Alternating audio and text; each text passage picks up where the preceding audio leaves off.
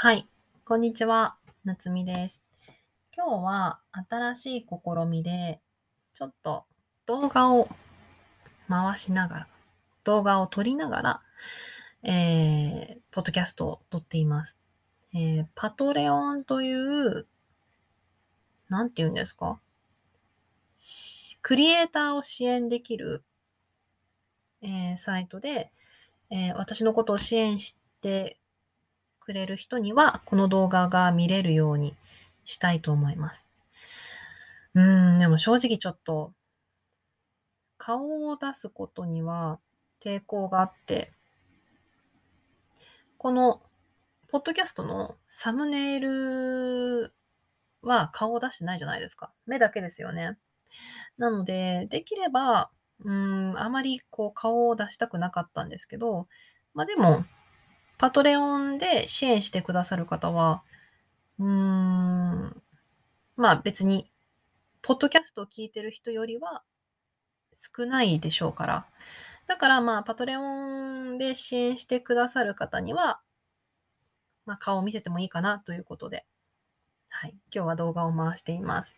もし興味を持ってくださった方、パトレオンから支援していただけたら嬉しいです。はい。じゃあ今日のポッドキャストを始めたいと思います。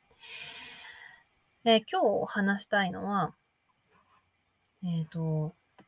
私がアメリカで出会った 不思議な人の話なんですけど、不思議というか、うーん、とっても勇気をもらった話なんですけど、私は、えっ、と、交換留学生として1年間アメリカに住んでいました。まあ、アメリカで勉強していました。アメリカの大学に1年間通って、で、えーアメリカで勉強していたんですけど、うーん、こう、アメリカというか海外、自分の母語が、自分の母語、日本語が通じない国で、やっぱり生活するのって大変ですよね。うん自分の言いたいことが自分の言いたいように伝わらないっていうのは結構私にとってストレスでした。それに日本とアメリカは結構文化が違いますから、うーん、なんていうか、小さいストレスが、うーん、積み重なってたんだろうなと思います。なので、こう、えー留学した時、留学し始めた時はとっても楽しかったんですけど、半年ぐらい、まあ、ワンセメスター終わると、やっぱりちょっと辛くなってきちゃって。で、ええっ、と、なるべく日本人の友達と会わないようにしてたんですけど、でもやっぱり1週間に1回とか、まあ2回とかは日本人の友達に会って、日本語を話すことで、こうストレスを解消するっていう時間をとっていました。で、うんと、その日も、えーその大学の食堂で友達と待ち合わせをしていて、うーん、まあ、その授業でうまくいかないとか、ディスカッションでうまく話せないとかで、なんかすごく落ち込んでたんですね、その日。で、もなんか、あー、もうマジで無理。みたいな感じで、こう食堂で暗い顔をしてたんですけど、そしたら、こう、少し遠くの席にいる人が、なんかこっちをチラチラ見てるんですね。男性だったんですけど、こっちをチラチラ見てて、あ、なんか見てる人いるなと思って、なんかちょっと怖いなって思ってたんですけど、でもまあ別にいいかと思って、そのまま友達を待ち続けて暗い顔をしてたら、その人がこうパパパパって来て、歩いてきて、で、こう手をグーにして、み、私に見せてきたんですよ。わかります？こう、はい、あげるみたいな感じでこう見せてきたんです。え、なんだろう？と思ったら、え、何ですか？って言ったら、はい。これ、君のスマイルだよ。わかります？私が、えっ、と、暗い顔をしてたから、僕が君のスマイルをあげるよって言って、こう手をパッて開いて、見せてくれたんですね。まあ、なんかその、うん、その行動自体が、なんかちょっと面白、面白くてっていうか、その優しいじゃないですか。こう、暗い顔してる人に、こう、声をかけてスマイルをあげるって、実際にその私も笑っ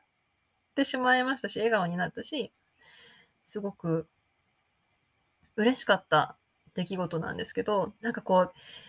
う、日本人って、日本人でそういうことする人っていないじゃないですか。こう、うん、なんかちょっと暗い顔してる人に声をかけるとしても、何かあったんですか？とか、大丈夫ですか？みたいな声のかけ方が、うん、声をかける、まあ、声をかけるとしてもそういう方法だと思うんですけど、うん、なんかその、えー、君のスマイルだよって 言って、実際に私をにスマイルをくれた人、実際に私を笑顔にさせてくれた人は、初めてでしたね。だから嬉しかったですし、ああ、アメリカのこういうところが私好きだったなと思って。それまで、うーん、やっぱりこう辛いことが重なってたんですけど、あ、なんか私こういうところが好きでアメリカに来たんだなっていうところを思い出すことができました。なので、それがすごく印象に残ってて、嬉しかったエピソードですね。当時は、そのアメリカにいる時は、やっぱりちょっと、うーん、辛いことを、辛いなーって思うことが多かったんですけど、えっ、ー、と、それこそ週に1回、私の住んでた、えっ、ー、と、アメリカの大学の寮の食堂、その、私の行ってた大学結構大きくて、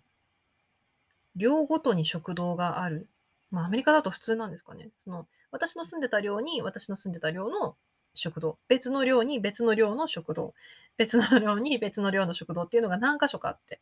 で、私の住んでた寮の食堂に日本人のシェフの方がいたんですね。で、あ、なんか、アジア人のシェフがいるなーって思ってたんです。あ、で、その人が週に1回しか来ないんですけど、えっ、ー、と、で、その人、そのアジア人のシェフの方が作ってくださる、えー、食事が、なんか結構日本風だったので、もしかしてなんかこう、日本にルーツとかゆかりがありますか？みたいな話をしたときに、あ、日本人なんだよって言っていて、で、あ、私も日本人ですっていう話をして、まあ、そのシェフの方、もうシェフの方と友達になるっていうか、もうかなり年上の方でしたけどね、当時で50代ぐらいの方だったのかな。